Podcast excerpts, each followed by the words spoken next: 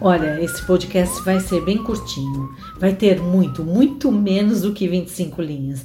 Eu, particularmente, acho pouco. Eu sou prolixa por natureza. Gosto de desenhar no ar com as palavras. Nossa.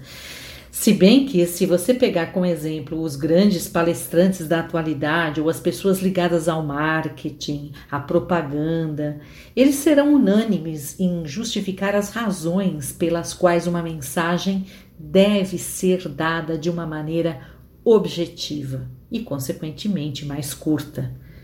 Alguns dizem que é porque o cérebro não retém atenção por muito tempo, outros porque a mensagem deve estar associada a uma imagem. E a gente já disse isso em outros podcasts. Outros, ainda que seu texto ou discurso deve ser dito em cinco parágrafos e que no primeiro é preciso narrar, no segundo se sintonizar, no terceiro explicar e por aí vai. Talvez eu faça um podcast sobre isso. Andy Warhol, por exemplo, disse que são necessários apenas 15 minutos para ficar famoso. Aliás, essa história é sensacional. Numa comparação, muito menos do que 25 linhas são necessárias para você se expressar e passar a sua mensagem. De qualquer maneira, Escreva você muito ou pouco, sempre haverá alguém para lhe aconselhar, criticar. Ei, escreva seu texto em até 25 linhas. Pode isso, Arnaldo? Pode não, seu texto tem que ter até 25 linhas. Ah, ah, oi, quem quer 25 linhas? Bem, não é difícil se você tiver na sua cabeça o que vai escrever, o assunto, por assim dizer. Mas tem mais uma coisa e é importantíssima. Narre. Isso mesmo. Seja lá qual for o assunto que vai escrever, se você tem ou não domínio sobre ele, apenas ponha isso na cabeça. É preciso narrar.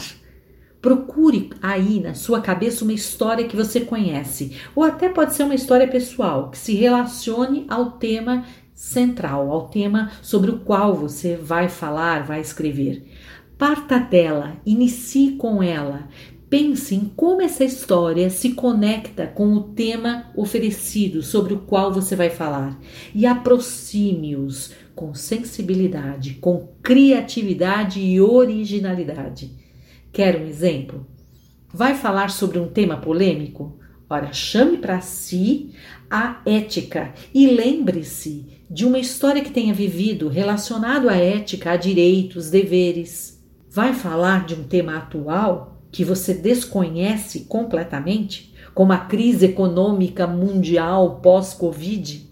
Traga à tona uma imagem, uma pessoa, uma sensação, um sentimento vai falar de temas filosóficos, traga à tona pensamentos comuns às pessoas, o que elas pensam, vivem, sentem.